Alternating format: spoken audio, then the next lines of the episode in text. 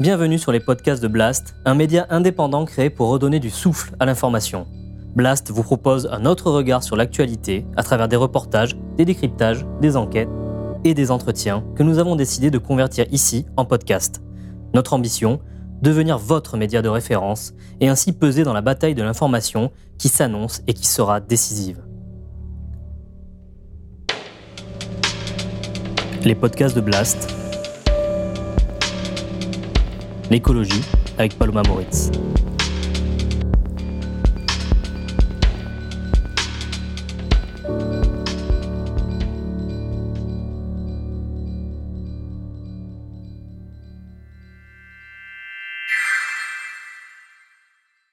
C'est une information qui n'a pas du tout fait la une et qui est pourtant cruciale pour notre avenir. Le 31 mai 2023, 40 scientifiques expliquaient dans la revue Nature pourquoi la Terre pourrait devenir inhabitable.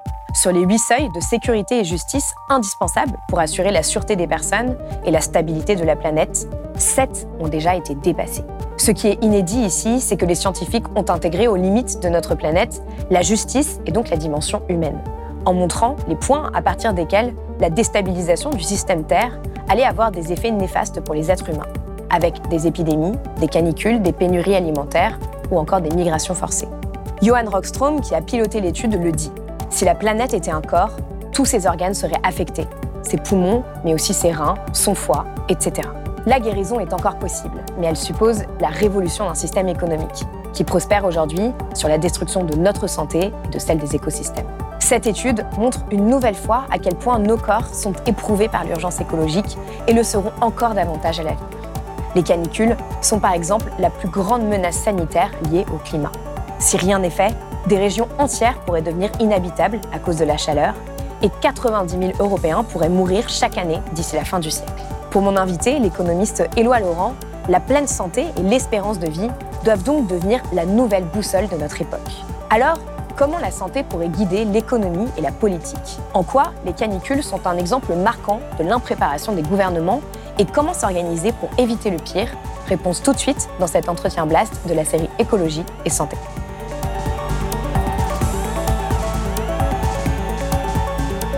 Éloi Laurent, bonjour. Bonjour. Merci d'être venu sur le plateau de Blast. Avec plaisir. Alors, vous êtes un économiste euh, reconnu en France, il faut le dire. Vous êtes enseignant-chercheur à l'OFCE, à Sciences Po et à Pont Paris Tech, mais vous avez euh, aussi enseigné à Stanford et Harvard. Euh, et l'une de vos obsessions, c'est la santé et l'économie du bien-être. Vous avez publié un livre en 2020 qui s'appelle Et si la santé guidait le monde? Et plus récemment, en janvier 2023, Économie pour le 21e siècle aux éditions La Découverte. Euh, pour commencer cet entretien et poser un peu euh, les bases, j'aimerais revenir avec vous sur le lien entre écologie, économie et santé. Euh, en quoi, comme vous le dites, l'économie actuelle prospère sur la destruction de la santé? Bah en fait, c'est les études empiriques qui nous le disent. Si vous regardez les études disponibles sur ce que le système économique fait à la santé humaine, et à la santé animale et à la santé des écosystèmes et à la santé de la planète, en fait, vous voyez très clairement qu'on est dans un processus d'économie totalement mortifère. C'est-à-dire que le système économique tel qu'il est, en fait, détruit la vie. Euh, très clairement, on pourrait dire, pour aller vite, que la croissance détruit la vie. On pourrait même dire que la croissance morte, c'est-à-dire la masse anthropique des choses que les humains produisent, euh, est en train de détruire la croissance vivante, c'est-à-dire les processus biologiques qui permettent euh, la création, la perpétuation de la vie. Et donc, on a des études très simples qui nous le disent. Euh, on a des études qui nous montrent, par exemple, que pour l'année 2020, bah, vous avez d'un côté une destruction structurelle de la santé humaine par la pollution, la pollution de l'eau, la pollution de l'air. Donc, il y a un papier dans le Lancet, donc, qui est la grande revue médicale au monde, enfin, une des revues les plus influentes au monde. Et le Lancet s'est intéressé de manière très intéressante depuis dix ans à l'intersection entre l'environnement et la santé. Et le Lancet, en fait, montre, enfin, cette étude montre qu'il y a 9 millions de personnes qui meurent du fait de la pollution de l'eau et de la pollution de l'air. 9 millions rapportés à 55 millions de gens qui meurent sur la planète chaque année. Donc c'est tout à fait considérable, d'accord? On est dans les, dans les eaux de 15-16%. Euh, en plus, c'est des estimations qui sont assez conservatrices, parce qu'il y a d'autres études qui montrent que la pollution de l'air à elle seule, ce serait 8 à 9 millions de morts parce que ça dépend de la taille des particules, des, des progrès de, la science, etc. Et puis de l'autre côté, pour 2020, il y a le choc du Covid. Et le choc du Covid pour 2020, c'est au moins 9 millions de morts. Là, il y a vraiment un problème du point de vue des, des estimations sur le Covid. Hein. Le Covid, on dit c'est de l'ordre de 6 à 7 millions officiellement. En fait, l'OMS est en train de stabiliser le chiffre autour de 18 millions de morts. L'Organisation mondiale de la santé, oui. Voilà, l'Organisation mondiale de la santé. Et sans doute, on est à 25 millions de morts aujourd'hui. D'accord Sur les trois années 2020, 2021, 2022, d'accord 2023, on verra. Il y a des, des, milliers de gens qui continuent de mourir du Covid chaque année.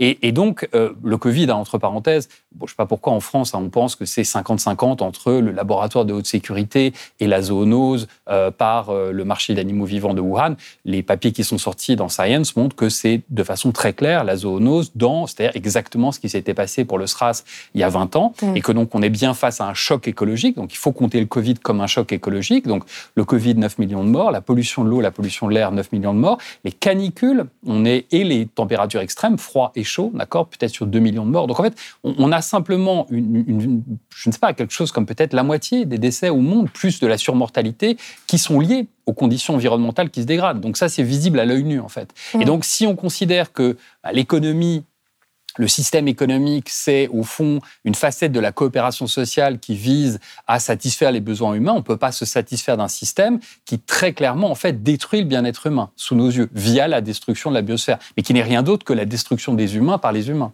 Et il y a un exemple emblématique de ça, euh, c'est euh, l'économie américaine. Bah, l'économie américaine, c'est très intéressant. Euh, vous avez complètement raison. L'économie américaine, c'est, on peut dire, l'économie qui a inventé la croissance en 1934 avec Simon Kuznets, qui, à la demande du Congrès américain, invente le produit intérieur brut pour comprendre la nature systémique de la crise de 29, ce qu'on appelle en français la crise de 29, ce que les Américains appellent la Grande Dépression. Donc, on invente la croissance comme indicateur. On l'invente aussi pour la mettre au centre euh, du pilotage de l'économie. Et ensuite, on propage l'idée selon laquelle l'augmentation du produit intérieur brut, euh, des niveaux de vie à partir de l'après-seconde guerre mondiale, et euh, finalement le euh, signe du développement. En fait, à la conférence de Bretton Woods en 1944, on considère qu'un pays développé, c'est un pays qui a un certain niveau de PIB mmh. par habitant. Et donc, les États-Unis vont à la fois inventer l'indicateur de la croissance, inventer aussi le fantasme de la croissance, l'imaginaire de la croissance. Et Alors même que Simon Kuznets disait lui-même qu'il ne fallait pas prendre la croissance pour ce qu'elle était et interroger la nature de cette croissance Exactement. et ses conséquences. Et que ça n'était pas un indicateur de bien-être. Et mmh. Kuznets le dit de façon très claire, ça n'est pas un indicateur de bien-être. Il faut savoir la croissance de quoi et pour qui. Et donc ça, c'est toute la problématique des inégalités sociales. Moi, je suis persuadé à ce stade que euh, le produit intérieur brut a été inventé pour masquer les inégalités sociales. Je crois qu'en fait, c'est ça la naissance du produit intérieur brut en 1934. On a une société américaine disloquée par la Grande Dépression. On invente un indicateur de richesse agrégée pour mettre un paravent devant les inégalités sociales, concrètement. Mais donc, pour revenir à la question, depuis 30 ans, aux États-Unis, en fait, grosso modo, tout s'effondre à part la croissance. Hein. Et mmh. en particulier, ce qui s'effondre, c'est la santé, d'accord? Avec des études qui, à la fois, montrent que l'espérance de vie qui a euh, réaugmenté après le Covid dans euh, les pays comparables aux États-Unis n'a pas réaugmenté aux États-Unis, donc elle stagne, une crise de santé mentale qui est majeure, et maintenant une mortalité qui arrive, en particulier chez les jeunes, ça c'est les dernières études disponibles en date qui sont extrêmement préoccupantes, sur le fait que les suicides, la mortalité sur les routes, hein, de plus en plus il y a une mortalité euh, extrêmement importante par les accidents de la route qui traduit en fait la violence qui s'empare de la société américaine, puisque on a un certain nombre d'Américains qui utilisent des armes à feu pour s'entretuer, mais maintenant aussi des véhicules motorisés pour s'entretuer, d'accord, avec des piétons qui sont écrasés euh, de façon complètement, euh, je veux dire, euh, bizarre par rapport au reste des pays comparables. C'est vraiment ce mmh. qu'on appelle un outlier en statistique. C'est-à-dire c'est, c'est une situation statistique complètement détachée du reste en fait du monde. Donc ce pays-là, qui est le pays de la croissance à la fois comme indicateur, comme politique économique et comme imaginaire, en fait, est un pays qui, sous nos yeux, est en train de s'effondrer. À peu près tous les séminaires de recherche aux États-Unis, en sociologie, en sciences politiques, en économie, se terminent par le constat que la société américaine est en train de s'effondrer. Et la santé est un très bon indicateur de ça. Et je mmh. pense qu'en fait, il n'y a pas de meilleur indicateur de l'effondrement de la société américaine que, euh, que celui de la santé. Et ça nous indique plus généralement une piste pour réinventer le système économique autour de cette question de la santé, parce que la santé, c'est l'interface entre les humains et les non-humains. Donc à la fois, ça nous dit beaucoup de choses sur ce qui se passe dans la société, mais aussi sur les rapports entre les sociétés humaines et, et, le, vivant, euh, et, le vivant, et la mmh. biosphère. Voilà. Alors justement, euh, face à ce, ce, constat, vous proposez aujourd'hui une économie euh, du bien-être et une transition vers la pleine santé. Rapidement, pour en tracer les grandes lignes, à quoi ça ressemblerait une économie du bien-être aujourd'hui? Alors en fait, quand vous vous rappeliez en 2019-2020, donc juste avant le Covid, moi je m'interroge sur euh, ce qu'on appelle aujourd'hui la post-croissance, c'est-à-dire comment réinventer le système économique au-delà précisément de l'augmentation de la croissance comme horizon social indépassable. Et il m'apparaît qu'à la fois il faut en faire la critique, montrer tout ce que la croissance ne permet pas de voir, en particulier les trois crises majeures que sont la crise de la démocratie, la crise des inégalités et les crises écologiques, et en même temps proposer des systèmes qui permettent de dépasser ça. Et j'arrive à l'idée que la santé, en fait, est véritablement l'horizon qui permet de dépasser la croissance économique, pour toutes les raisons qu'on a, mmh. euh, qu'on a indiquées. Et donc j'en reviens à la définition de la santé proposée par l'OMS dans sa charte en 1948, qui est un état complet de bien-être et qui euh, dit c'est pas seulement l'absence de maladie, c'est aussi le bien-être et avec une réflexion très intéressante sur le fait de relier la santé au bien-être et notamment de relier la question de la santé mentale à la santé biologique. Mais manque à cette définition en 1948 la dimension qui aujourd'hui nous paraît évidente et dont on parlait au début de cet entretien, qui est la dimension écologique, écosystémique, la santé planétaire. C'est-à-dire tous les travaux qui, dans les années 2000, 2010, en 2015, la santé planétaire, très récemment, une définition stabilisée de One Health, une seule santé, et donc ils vont mettre au cœur, en fait, de cette question du bien-être, la santé en lien avec les écosystèmes. Et donc c'est ça la pleine santé. La pleine santé, c'est en fait proposer un tableau de bord, pas un indicateur unique, mais un tableau de bord avec l'espérance de vie, l'espérance de vie en bonne santé, les inégalités environnementales, la santé planétaire, etc.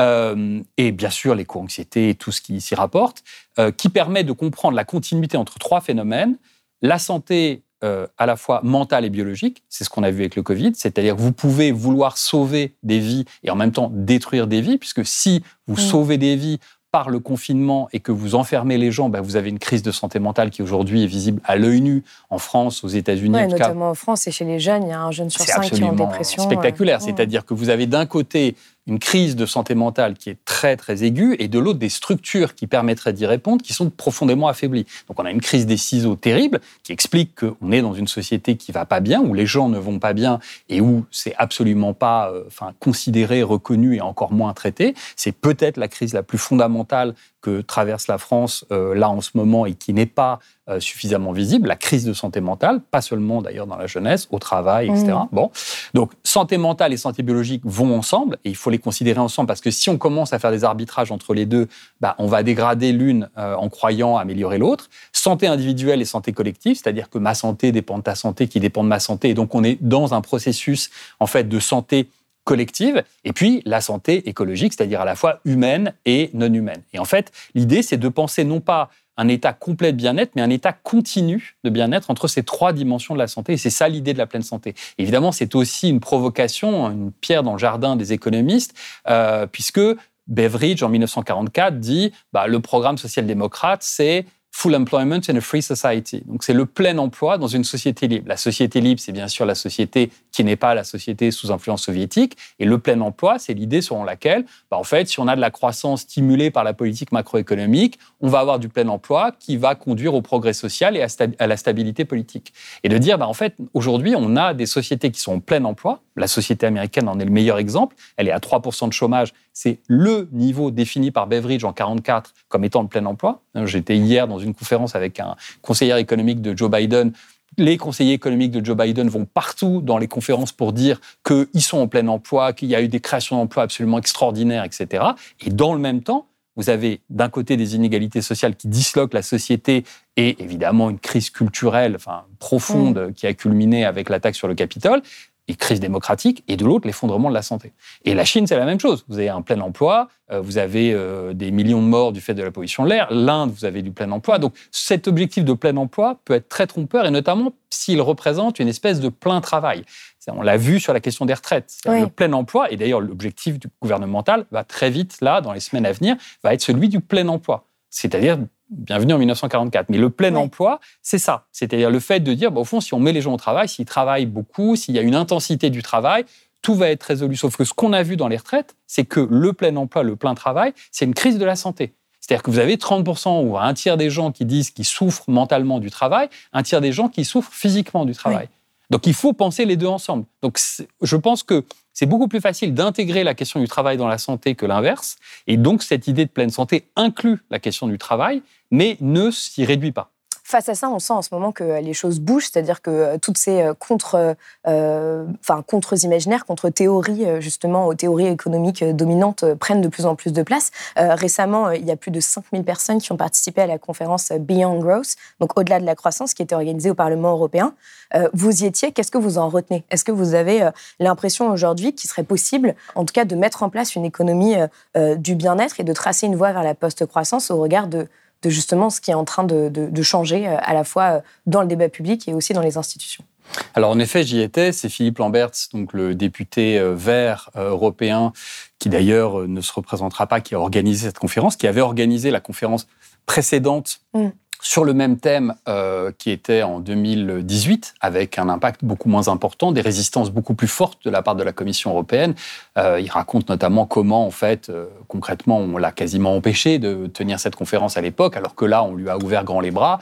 Ursula von der Leyen était là à la plénière d'ouverture. on peut contester son discours, mais le fait même qu'elle soit là et qu'elle conteste ne serait-ce que la croissance nourrie aux énergies fossiles, c'est très significatif. Moi, ce que j'ai dit dans mon intervention, c'est qu'il me semble que cette conférence marque le point de bascule du combat des idées. Hein. Les transitions se passent ou ne se passent pas pour trois raisons essentielles, qui sont les idées, euh, les institutions et les intérêts. Euh, les, les, idées nourrissent les institutions, les institutions façonnent les intérêts, et donc la bataille des idées, elle est première et elle est fondamentale. Et là, il me semble que la bataille des idées sur la question de la post-croissance est sur le point d'être gagnée et que cette conférence marque le basculement. C'est-à-dire qu'il devient évident dans la communauté environnementale, pas encore et de très loin dans la communauté des économistes, mais pour les gens qui travaillent sur les questions environnementales, qui sont quand même maintenant très très nombreux et relativement euh, vocaux et entendus, il devient évident que les modèles économiques fondés sur la croissance, en fait, sont un désastre. Et c'est d'autant plus intéressant que ça marque une espèce de tournant entre, d'un côté, l'idée que les fossiles sont bien sûr la cause de la crise climatique,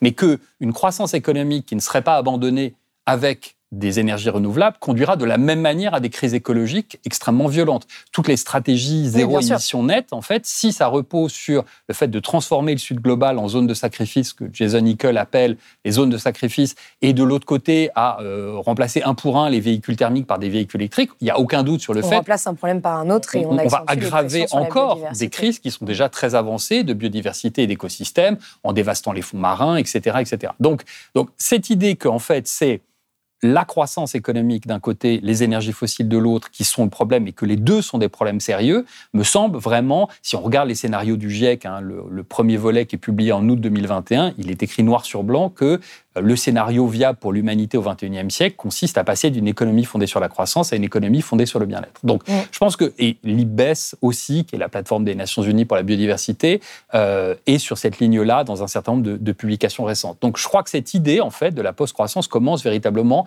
à gagner en visibilité, en puissance, en audience, etc. Le problème, c'est que la bataille des institutions, elle n'a pas commencé. C'est-à-dire qu'au moment où se tenait cette conférence, venait au Parlement européen, venait d'être décidées des nouvelles règles budgétaires qui, grosso modo, consistent à remplacer le pacte de stabilité et de croissance par le pacte de croissance et de stabilité.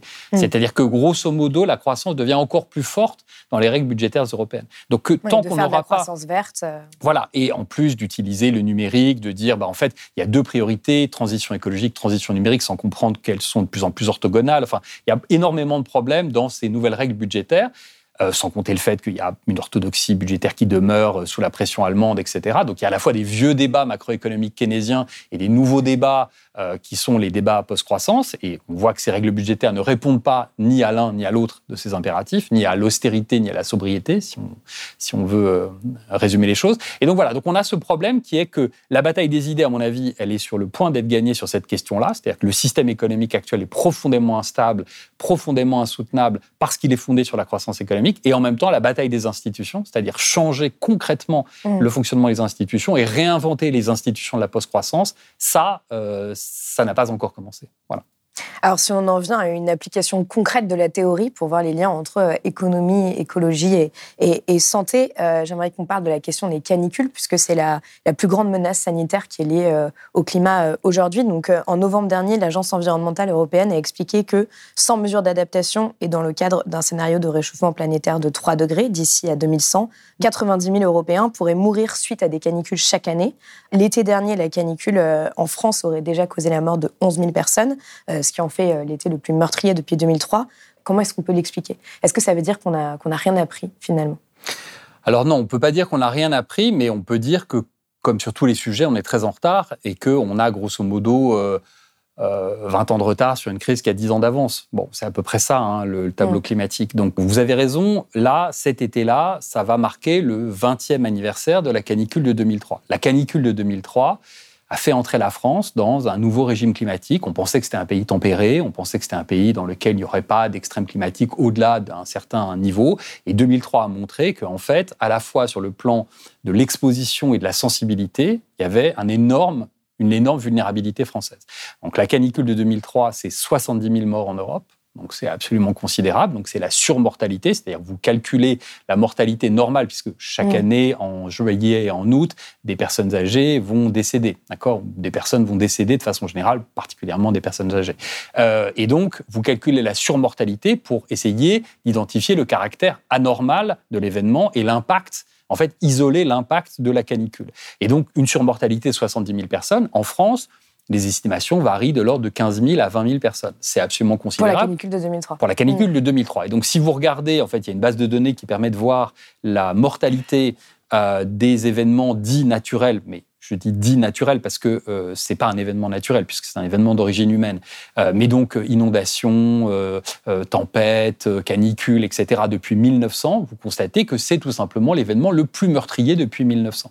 Et quand vous regardez cette base de données pour la France, vous constatez qu'en fait les six premiers événements sont des canicules. Et donc vous comprenez en fait, moi c'est ce qui m'est apparu il y a quelques années quand j'ai regardé ça en détail, qu'en fait la France est exposée à un risque de canicule qui est totalement sous-estimé. Et d'ailleurs, Météo France nous dit, de façon très claire que à compter de 2020, en fait, il y aura une canicule sévère par an en France. Et donc la question c'est est-ce qu'on est prêt? Est-ce qu'on est prêt ou est-ce qu'on va perdre des dizaines de milliers de vies chaque été en France? Et je crois que c'est vraiment comme ça que se pose le problème et il faut le poser de façon très claire. Donc retour en 2003, il se passe pas rien.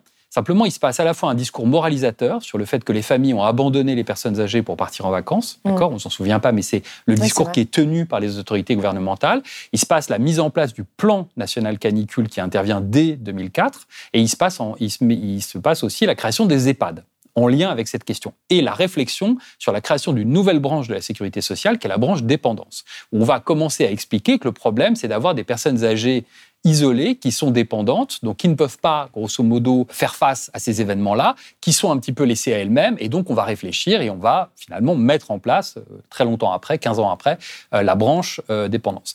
Moi, ce qui me semble, c'est que ces, ces, ces, institutions, donc là, on est dans les institutions typiquement. Mm. On n'est pas dans l'idée de essayer de, décrire le monde. On essaie de, de, de construire des institutions, c'est-à-dire des formes. Il n'y a pas de bataille d'idées vraiment à mener sur la voilà, c'est pas voilà, c'est-à-dire que là, maintenant, la canicule, et en particulier avec l'été 2022, hein, qui marque vraiment le grand tournant cognitif français, hein, le moment où la France comprend qu'elle va faire face à des chocs écologiques, en fait, et de fait, qui ne se sont jamais arrêtés depuis, puisque en fait, nous sommes aujourd'hui à l'aube euh, de euh, l'été 2023, dans une séquence qui aura vu succéder le choc de la canicule de 2022, la question de l'énergie euh, la question de l'insécurité alimentaire pendant toute l'année et la question des, euh, du manque d'eau qui se pose maintenant immédiatement et nous repartons sur la question des canicules. Donc, en Juste après une sécheresse hivernale en plus. Après une sécheresse hivernale et voilà et on a les premières canicules. Euh, voilà, il fait un temps magnifique là depuis 15 jours sur le nord de la France. C'est grosso modo une sécheresse foudroyante et donc voilà donc même quand il fait beau en fait il fait pas si beau que ça. C'est le problème du changement climatique. Et donc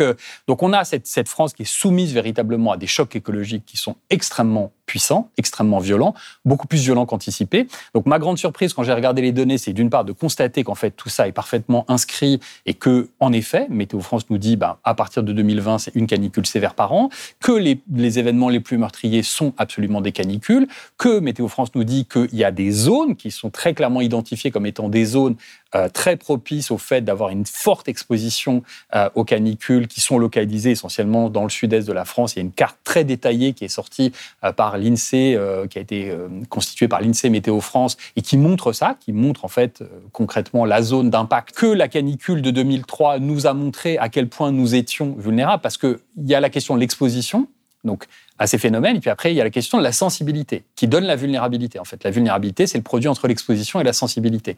Et la sensibilité, c'est est-ce qu'on a d'un côté une population qui est plutôt en bonne santé, capable de résister à ces chocs, et est-ce qu'on a des systèmes de santé qui sont capables de faire face? Et la leçon de la canicule de 2003, c'est qu'en fait, on a d'abord une population qui peut être extrêmement vulnérable très vite. Euh, au pic, le 12 août 2003, il y a 2000 personnes qui meurent euh, dans la journée en France. D'accord? Donc on peut avoir, en fait, quand vous regardez la courbe de la mortalité de 2003, c'est absolument spectaculaire de voir à quelle vitesse elle va s'élever au tout début du mois d'août 2003. Donc ça, c'est une leçon fondamentale sur, en fait, le processus cumulatif euh, de ce qu'on appelle le gradient de chaleur, c'est-à-dire le fait qu'en fait tout le monde va être touché à des degrés divers par une très très forte chaleur et que vous allez avoir des processus cumulatifs qui sont liés au fait que les nuits deviennent tropicales et que donc le corps ne peut pas récupérer pendant la nuit mm. parce que vous avez des nuits qui commencent à dépasser 20 degrés et donc vous avez des processus cumulatifs où les gens commencent à se fatiguer extrêmement vite parce qu'ils subissent la chaleur 35, 36, 40 degrés dans la journée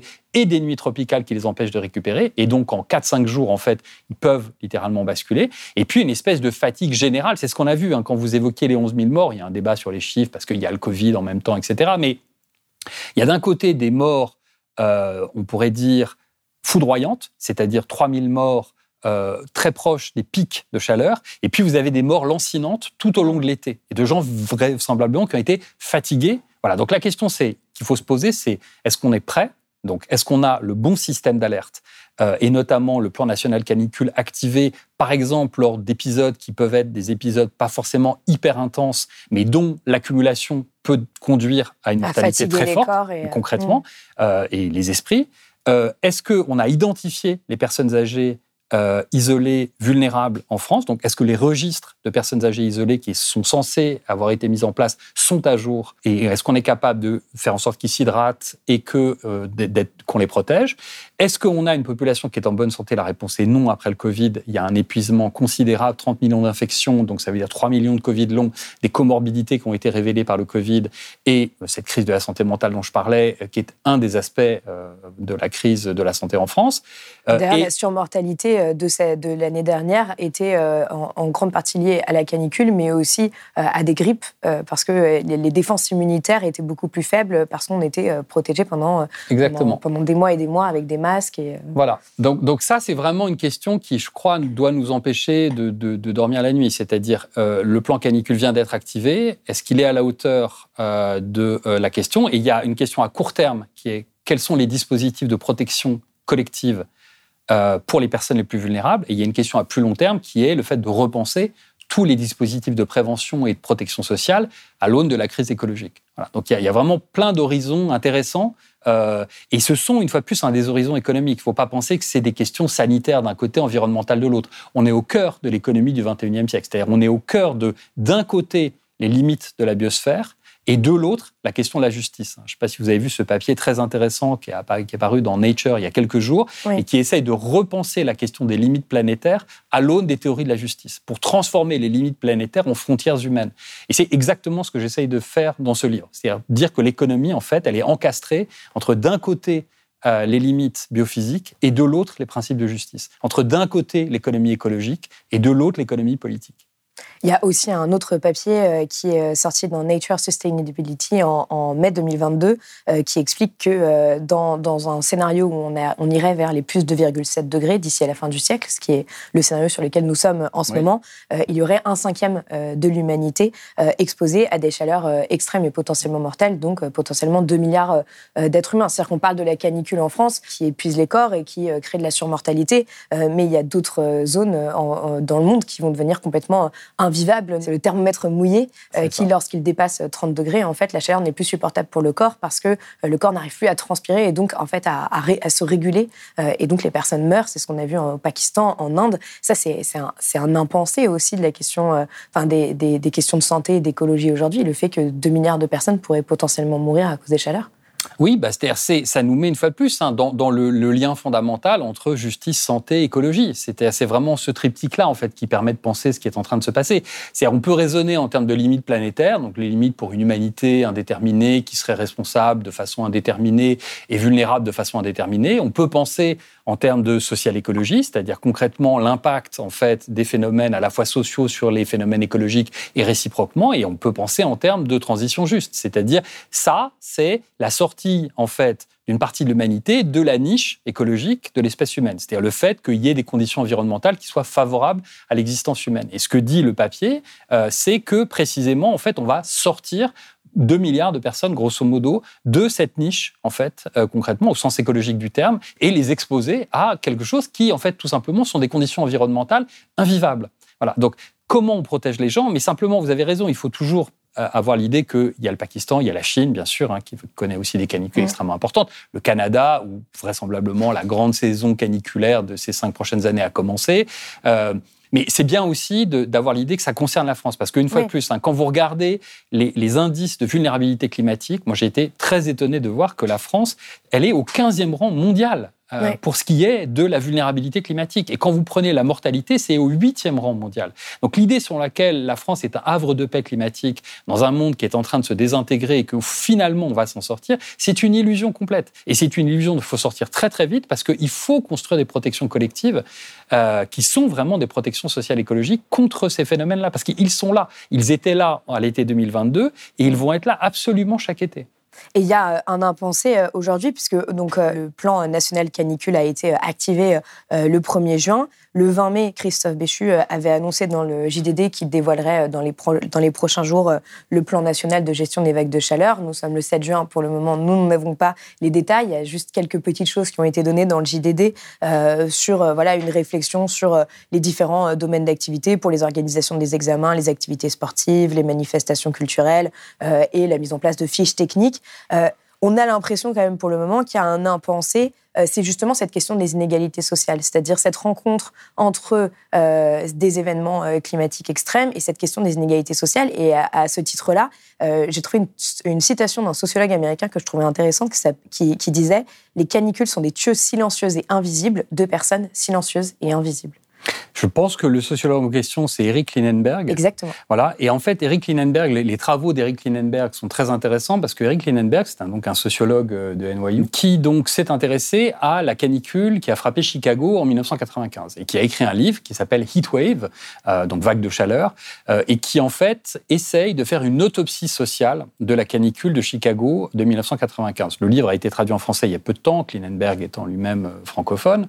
D'ailleurs, je crois qu'il était en France pour la canicule de 2003. Et en fait, ce qu'il fait dans ce livre de façon extrêmement passionnante, c'est qu'il essaye de s'intéresser à la vie euh, des gens qui sont morts dans cette canicule, pour essayer de montrer quels étaient leurs liens sociaux. Et en fait, le livre parvient à établir l'importance des liens sociaux pour affronter ce genre d'événement. C'est-à-dire de montrer en fait que dans une communauté donnée, en particulier très racialisée aux États-Unis, donc euh, par ethnie, africain-américain, hispanique, etc., et en particulier de montrer une différence assez nette, frappante entre les Africains-américains et les hispaniques de ce point de vue-là, c'est-à-dire de montrer comment les liens sociaux protègent contre les chocs écologiques. Mm. Et ça, c'est une leçon absolument essentielle. Et Klinenberg avait écrit un papier dans Libération formidable l'été dernier qui s'appelait, je crois. Je mettrai en lien.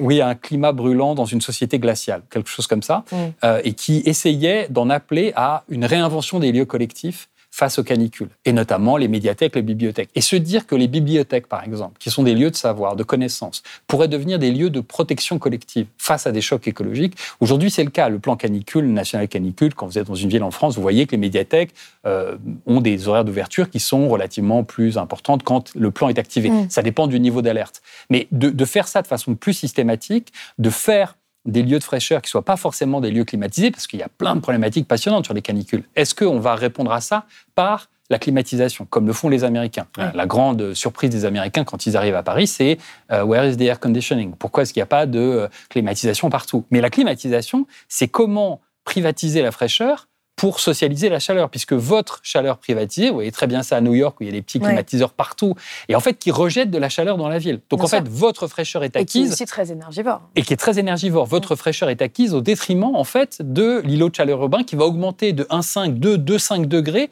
ce qui est déjà une canicule, avec les effets d'îlot de chaleur urbain et de micro-îlot de chaleur urbain. Donc il y a toute cette problématique vraiment passionnante de est-ce que c'est un problème de privatisation ou est-ce que c'est un problème de commun et est-ce qu'on réinvente des lieux communs pour précisément faire face à ces.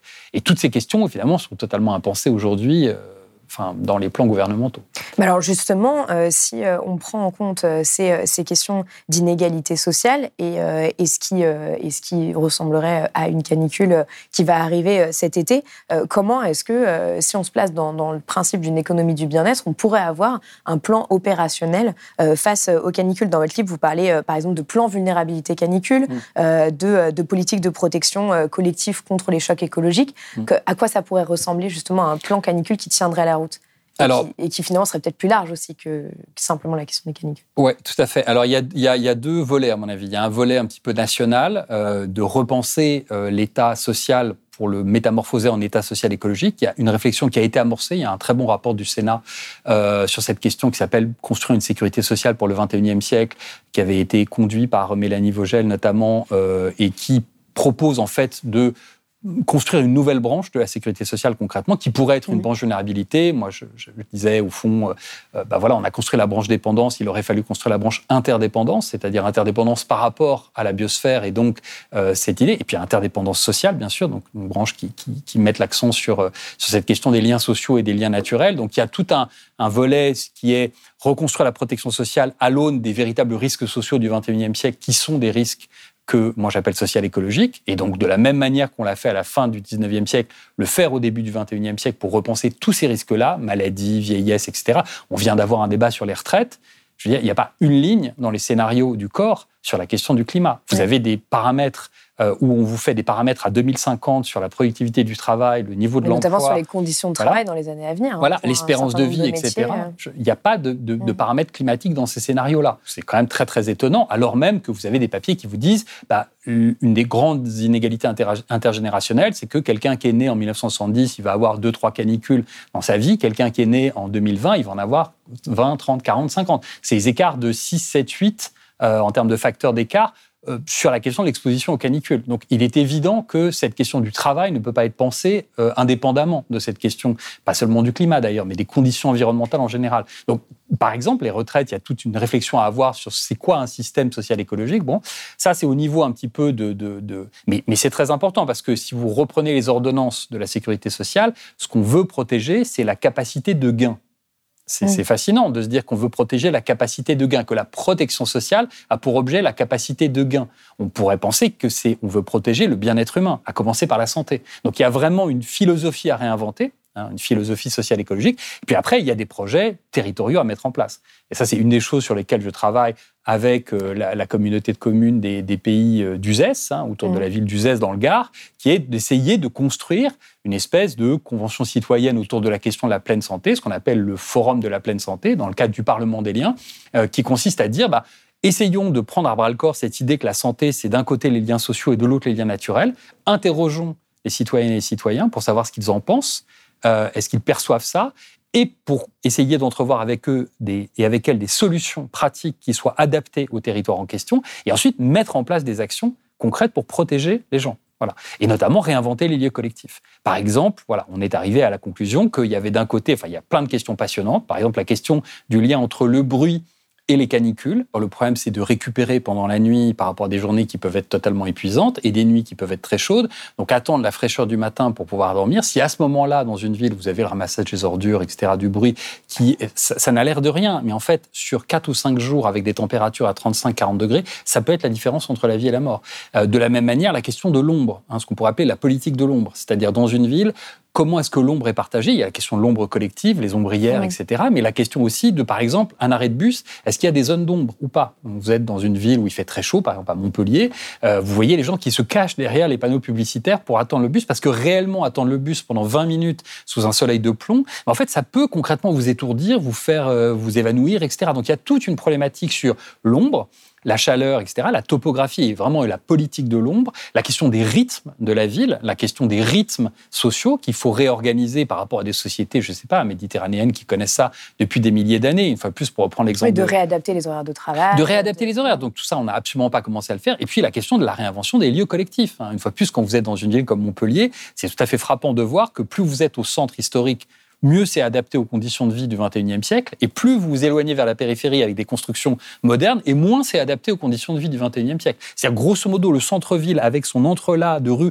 qui ont été conçues précisément pour éviter euh, qu'il y ait des canicules qui soient trop insupportables et mieux adaptés que les nouveaux bâtiments qui sont euh, des passoires thermiques en hiver et des fours euh, insupportables en été. Et, la question de la réinvention des lieux collectifs, hein, ce qu'on appelle, nous, les jardins de fraîcheur partagée. C'est-à-dire des lieux dans lesquels, à la fois, parce que L'idée de se calfeutrer, on dit aux gens, il faut boire beaucoup et fermer vos volets. Mais il y a, une fois de plus, c'est la pleine santé. Il y a une continuité entre santé mentale et santé biologique. Donc, on ne peut pas demander aux gens. Il y a des gens qui, par exemple, dans les Deux-Sèvres, disaient euh, l'été dernier, en 2022, bah, ça a été un nouveau confinement. C'est-à-dire les gens sont mmh. confinés pendant trois semaines du fait de la canicule. Donc, il faut aussi recréer des lieux dans lesquels il y a des liens sociaux, il y a des liens naturels. Donc, ça, c'est vraiment au niveau territorial. Et on appelle ça le, le territoire de pleine santé. Et c'est, ça fait partie des pistes, évidemment, qu'il faut absolument explorer pour, euh, pour, euh, pour pouvoir se protéger concrètement. Et on voit d'ailleurs qu'aujourd'hui, les peurs des plans canicules sont aussi euh, développées au niveau euh, territorial. On a notamment euh, Paris, qui est quand même la ville européenne où le risque létal est le plus élevé lors des canicules, qui vient de révéler son plan canicule avec des ombrières, les toits peints en blanc pour faire baisser la température, des fontaines, de la végétalisation.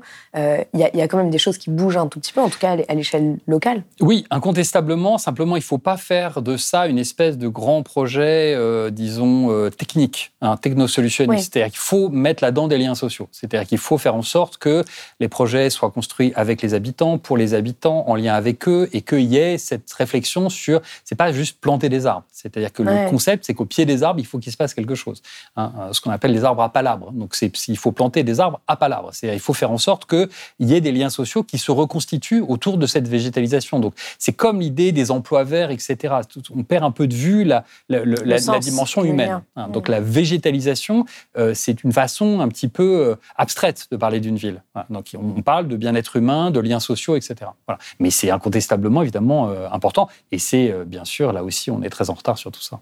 Alors pour reprendre un petit peu de hauteur euh, en conclusion, qu'est-ce qui euh, justement pourrait euh, être des pistes pour vraiment intégrer ces notions de bien-être et d'intersection en fait entre écologie, économie et santé dans les, années à venir? Est-ce que par exemple il y a des pays dont on pourrait s'inspirer?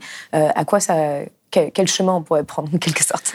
Alors après, il y a toujours cette question des modèles, parce qu'il faut se méfier des modèles. Hein. Ça change à peu près tous les ans sur tous les sujets. Donc il y avait le modèle japonais euh, sur, euh, je sais pas quoi, le, le, le, juste à temps, le modèle finlandais sur l'éducation. Donc c'est compliqué les modèles.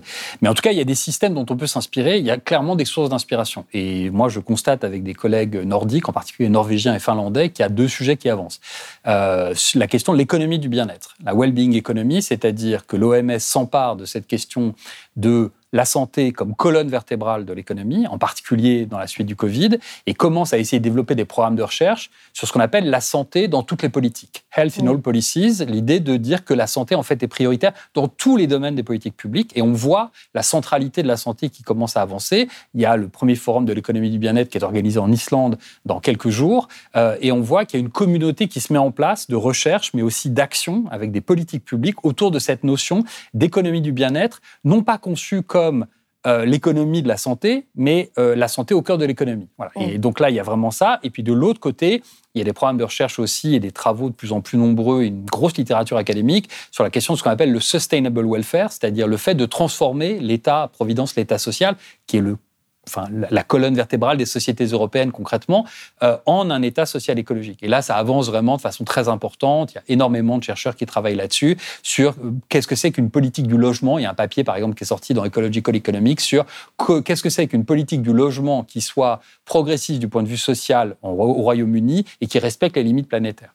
Et ça, c'est absolument passionnant de repenser cette question d'une politique du logement qui serait à la fois facteur de progrès social ou réductrice d'inégalités sociales et en même temps qui réduirait l'empreinte carbone, mais aussi l'empreinte matière, etc. Donc il y a tous les domaines, en fait. Donc c'est pour ça que je pense vraiment que cette question de, l'État-providence au sens large est une question essentielle, en fait. Donc l'économie du bien-être d'un côté et de l'autre, le bien-être soutenable, euh, je pense, fait partie aujourd'hui des deux pistes les plus euh, travaillées, les plus prometteuses et les plus fécondes, en fait, du point de vue de la recherche et des politiques publiques. Mais ce qui est paradoxal, c'est qu'on voit que cette recherche euh, avance euh, et à la fois euh, que les gouvernements, ils sont, ils sont pas forcément réceptifs parce qu'en France, on parle pas du tout d'économie du bien-être ou de post-croissance au niveau du gouvernement et aux États-Unis, n'en parlons pas.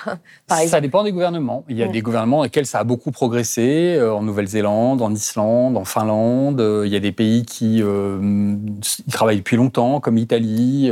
Il y a des pays qui font des politiques du bien-être sans le dire, comme l'Espagne. voilà. Enfin, donc ça avance en fait, pas en France, clairement. Le sujet est complètement euh, bloqué, euh, voilà. Mais si on prend la question de la Finlande et d'un côté le modèle danois pour l'emploi et de l'autre le modèle finlandais pour l'éducation, ça a fini par arriver en France avec 15 ans de retard. Mais ensuite, on nous a bassinés matin, midi et soir avec la flexi-sécurité d'un côté et l'éducation à la coopération de l'autre. Donc euh, les modèles danois et finlandais, euh, je veux dire, sur la question de l'emploi et de l'éducation, ont très largement inspiré les politiques publiques. Simplement, il y a du retard, mais ça finit par arriver. Merci beaucoup, Hello Laurent, d'être venu sur Merci à vous. Si vous avez aimé ce podcast, s'il vous a été utile, n'oubliez pas de nous mettre des étoiles ou de le partager autour de vous ou sur vos réseaux sociaux. Blast est un média indépendant, et si tous nos contenus sont en libre accès, c'est grâce au soutien financier de nos blasters et abonnés. Pour nous soutenir, faire un don unique ou mensuel, rendez-vous sur blast-info.fr slash soutenir. Blast, c'est aussi une web télé disponible sur YouTube et PeerTube et présente sur tous les réseaux sociaux. Alors suivez-nous pour ne rien rater de nos contenus et abonnez-vous à notre chaîne YouTube.